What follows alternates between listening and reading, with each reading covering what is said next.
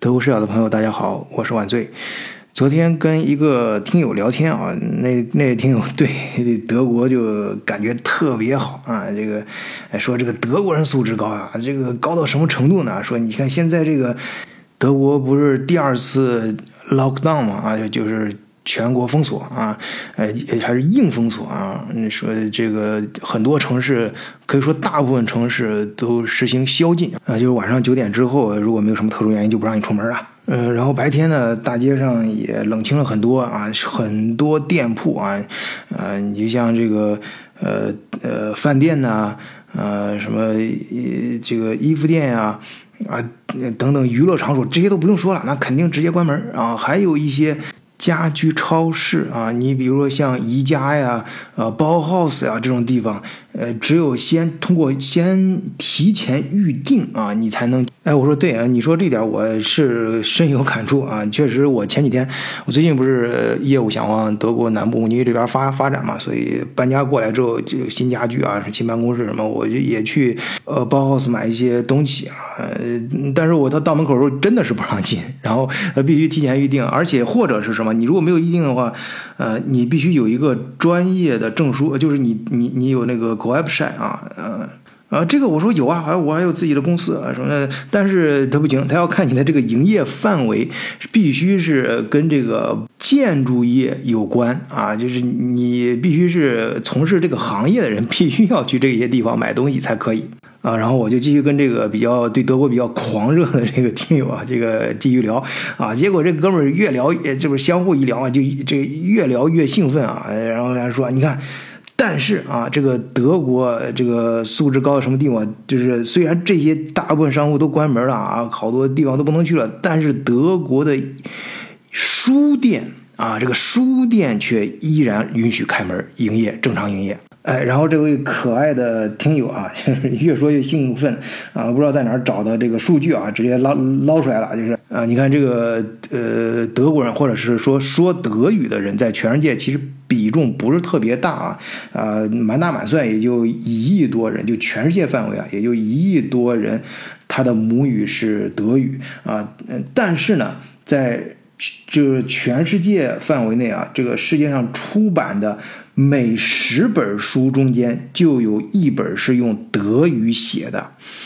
啊，作为被翻译的文字，德语仅次于英语和法语，居第三位。啊，你别看它只是排第三啊，虽然这个第三其实已经很牛了啊，但是啊，尽管如此啊，但是你要，嗯，你要看另外一个维度，什么维度？就是如果是把别的语言翻译成德语啊，这方面它排第一位，也就是全世界最喜欢呃，咱们中国人说那个海纳百川，就是把其他的语言呃知识什么都翻译成德语啊。这个咱咱德语母语的人，咱自己看到底这个这个全世界各个地方的知识什么样，对知识的这种渴求啊，这种吸纳的这种。呃呃量啊能力啊，这个在全世界排第一。哎，我听到这儿，我说行啊，这个这个这个听友还是有料的。我说这个呃，但是我说停停停停，这这是这样，这个呃，这差不多行了啊。咱们那个德国社，大家确实对德国比较感兴趣，但是不要陷入呃过度的这种。狂热啊，这这这个爱好是爱好，嗯，但是别别别搞成得吹了啊！有时候你吹一个人、捧一个人，比比比比嘲笑他、比骂他更能伤害他。本身他可能是有价值，或者很有价值，或者说是有一定价值的东西。你要是呃捧的、吹的过分的话，反而不是什么好事啊。呃，那么好，今天晚醉就跟大伙儿聊一聊有关德国人喜欢读书，哎，这个事情以及它背后的一些思考。换一个视角，也许世界大不一样。以德国视角，晚醉为你评说天下事。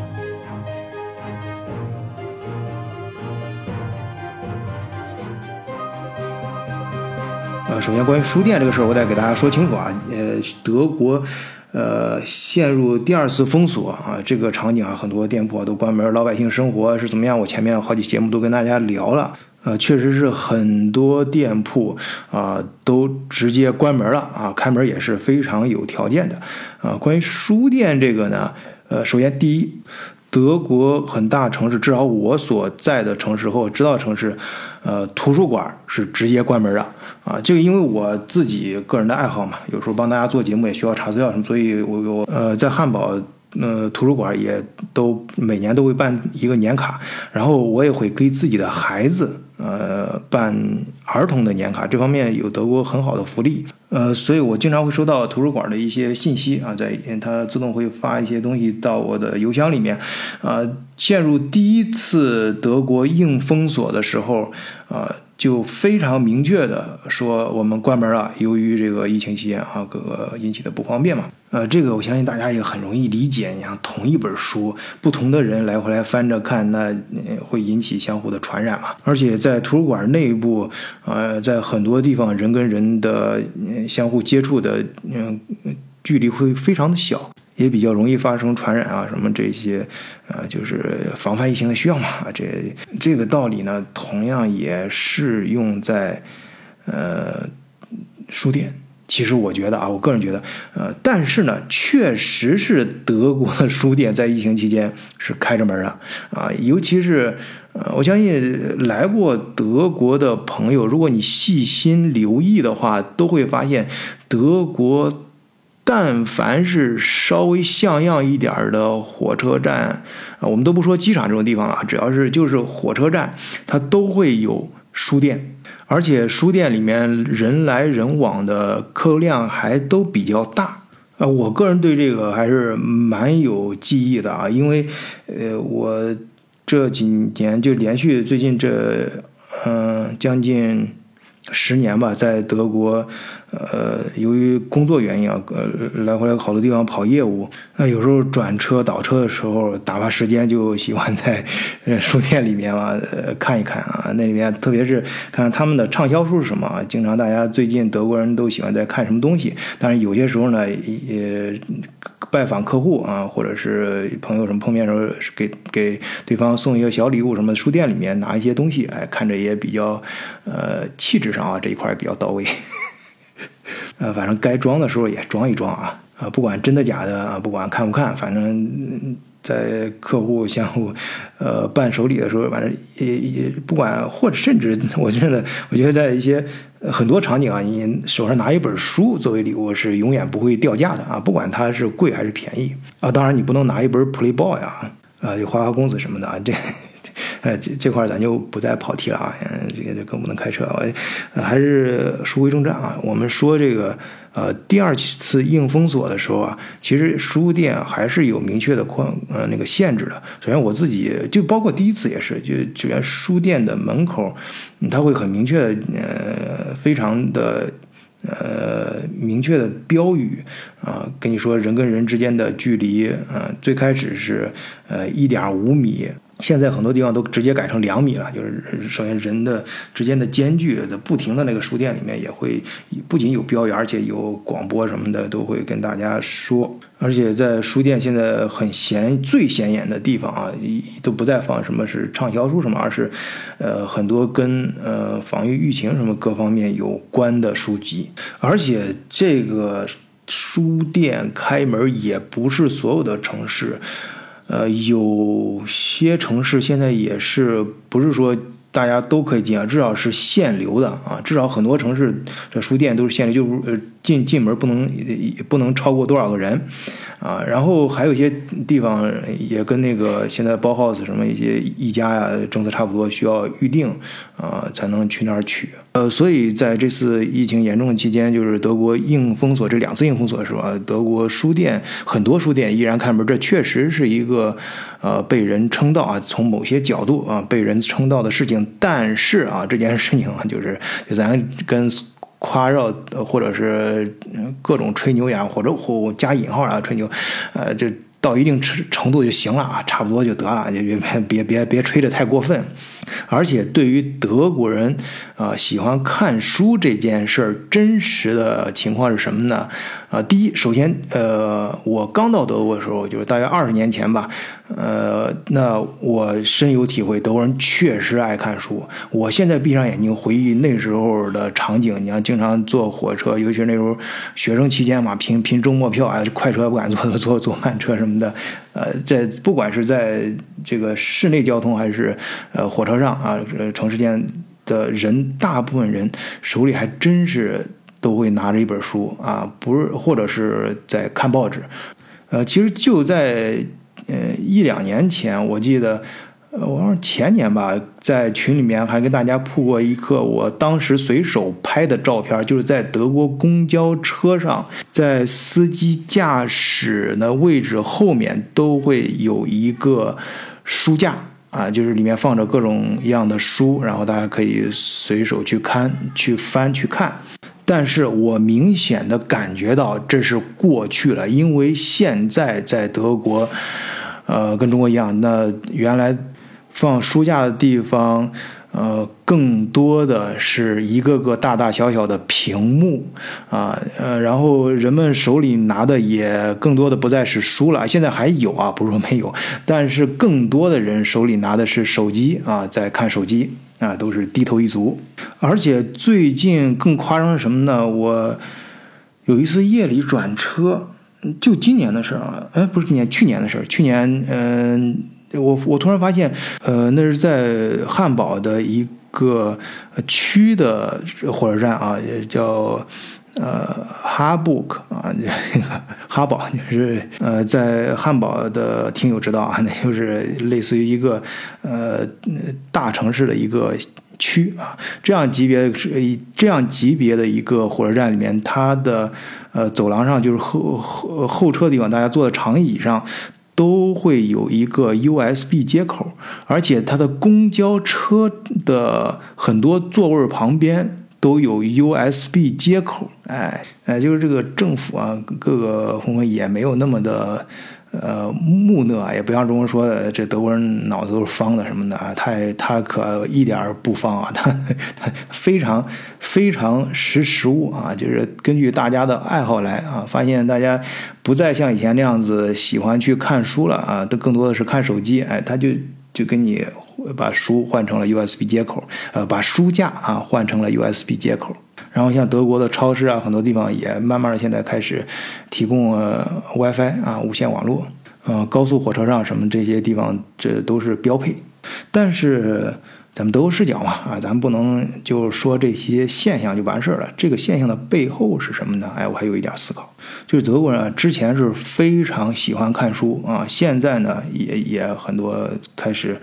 呃，看手机了啊，但是并不是说他不看书了。你要想他背后的原因啊，就是德国人这个特质他还在啊，就是他确实是喜欢获取知识啊。就刚才我们在开篇提到那样啊，你要说这个德国人这德语的书啊，在全世界可能嗯，只能要没有。英语和法语多，只能排到第三。但是，他呃把外界翻译成德语的书，按照这个维度来说，就是翻译我其他国家的语言为本国语言的这个量，在全世界排第一。这个是什么原因呢？哎，我在前面。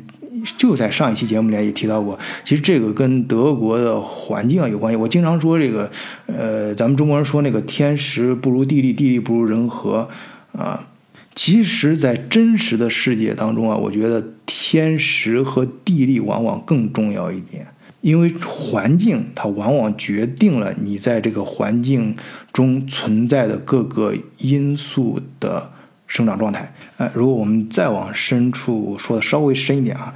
呃，其实你像现代物理学上大家相对来说比较公认的一个理论啊，就是引力啊，我们说愿意万有引力啊，很多爱情故事片也喜欢拿这个做比喻啊，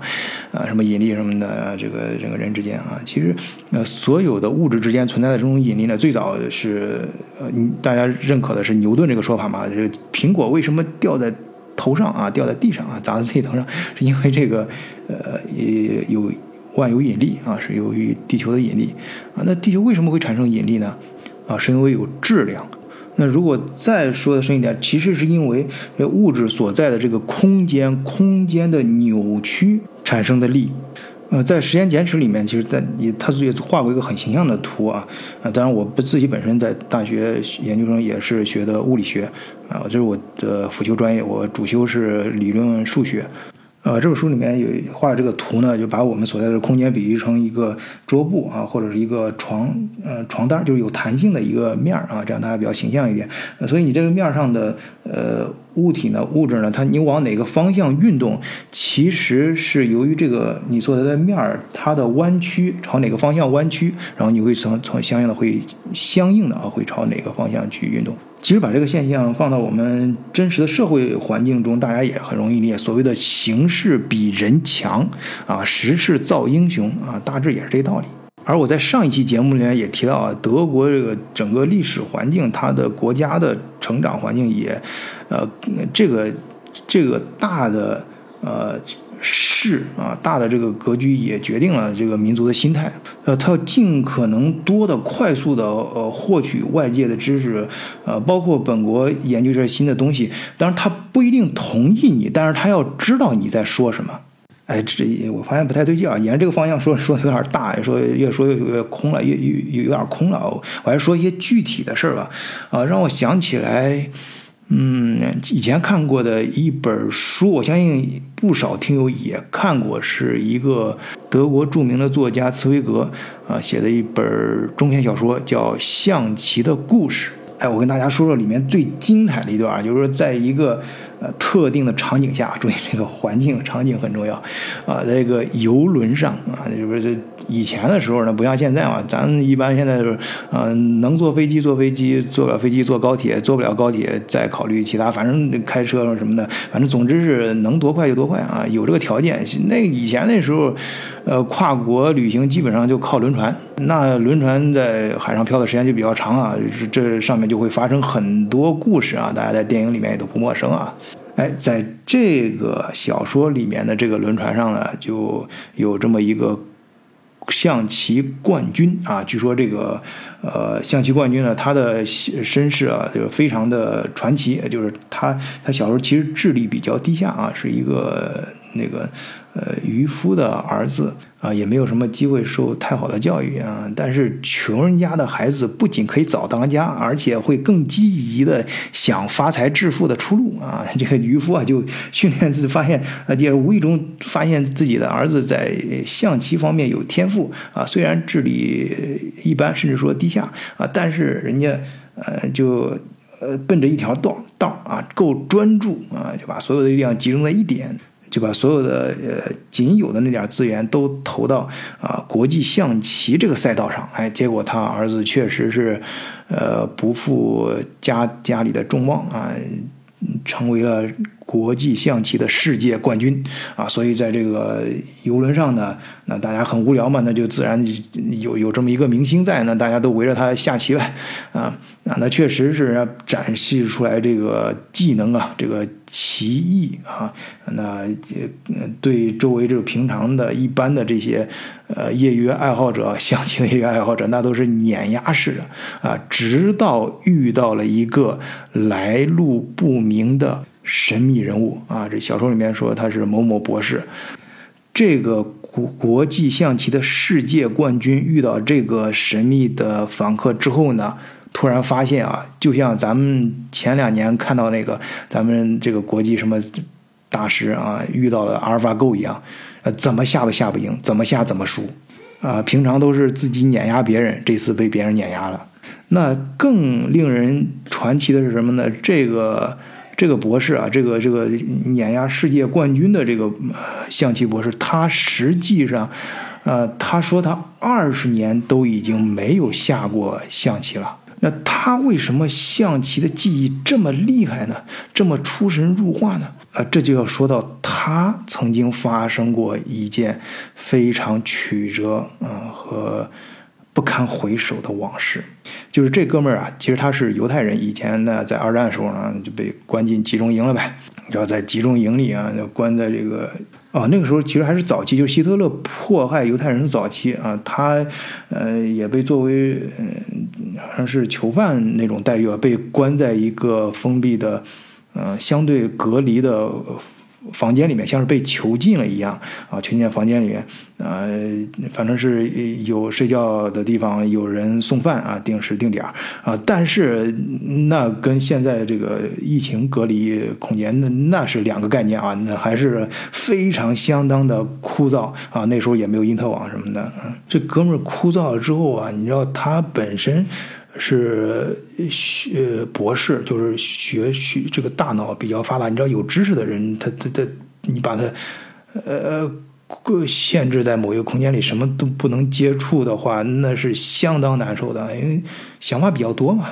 那他枯燥到什么程度呢？就有一次他被提审啊，就是呃提就在那个在这个审审他的这个。军官外面坐那儿候审等的时候，等的时候突然发现啊，什么呢？就是这个军官挂的衣服啊，透透过这个衣服外面的这个褶皱啊，隐约的发现那个口袋里面放了一本书。哎，你知道这个被囚禁的人啊，这个呃，这个在这个时候。遇到了一个书，尤其是这个呃个人精神方面有比较高的修养的这些人啊，那就像这个久旱逢甘霖，就像穷凶极恶的这个人啊，这个狼看到肉一样，那对这个精神食粮的渴渴望和渴求啊，就让他鼓足了勇气，就把那本书给偷出来了啊。可是令他。大跌眼镜的啊，自己冒着生命危险偷来的这本书，啊，到到到这自己的那个小房间里面一看，哎，是一本棋谱，非常枯燥啊，没有任何情节啊，也没有什么嗯，这个颜如玉啊，也没有什么黄金屋啊，咱们不是咱们常说嘛，书里自有黄颜如玉，书里自有黄金屋啊，但是这哥们儿被关的太无聊了。即便是一个棋谱啊，那对他来说，最后发现这这也是那个一个很好的东西啊。呃，就好比是咱们现在经常教育孩子嘛，就是你你说挑食啊，这不吃那不吃啊，最后这家长恼了，那是你不够饿啊，那饿你几天，看你吃不吃。啊，记得我们刚到德国的时候啊，那时候对中文的渴望啊，说最最。大家最喜欢的是什么啊？是方便啊！一般在国内都是啊，没饭吃了才就是懒得做饭了或者什么才吃方便面啊什么的。在德国啊，那都是真的啊，尤其是我们那以前那时候，什么亚超什么这种中国食品没有那么的的多地方可以买的时候，那啊方便面那就是无价之宝啊！新来的接这个新生新来的时候啊，招待新生最好的方式就是新生从那个他的行李箱里面能搜出来几包方便面。啊，这也是为什么以前这几年说我我出国留学生啊，最珍爱的就是这个老干妈啊，这个所有出国留学生的女神啊，真正的女神是老干妈。哼 啊，好，就不不不扯得远啊，大家明白这个意思就行了。反正当时呢，即使是非常枯燥的一本嗯棋谱，对他在他那个环境下，特定的环境下。对他的精神世界，那也是一个呃非常有价值的东西。于是他就开始看棋谱啊，我就反来覆去的看啊，最后那对这个这本书都翻烂了啊，实在太无聊了，把一个棋谱都像看一个很有意思的爱情小说一样，把它看得非常的啊入迷啊，翻来倒去，倒背如流。那最后就就被迫的啊，自己就是呃对这个呃象棋啊什么的就非常的。呃，了解嘛？那那对一个东西非常了解之后，就想伸手试一试嘛。啊，那最后他就想什么办法呢？哎，就把这个人家送来的面包吃的食品，把面包也呃捏吧捏吧啊，加工成各种各样的棋子，然后呢，把自己的床单儿啊当成棋盘儿啊，就是跟自己跟自己下棋啊。他很快就对啊这种。书上的棋局啊，那就倒背如流，全部都能够呃演化出来。啊，甚至于到后面啊，连这些床单和面包捏的棋子都不需要了，直接在头脑里面，在脑子里面自己跟自己下棋啊，就是类似于进入到咱们中国武侠小说里面那个有招胜无招啊，手中无剑，剑在心中啊，这种感觉境界。哎，于是呢，就是当他逃出呃这个集中营被干杀地方，死里逃生之后，哎，自己都不知道自己的棋艺已经达到一个什么境界、什么高度了。哎，直到这次啊，自己居然可以碾压世界冠军啊，他在自己身上 自己还是挺厉害的。呃，这本德语小说呢，其实大家有很多中文版啊，大家也可以自己看。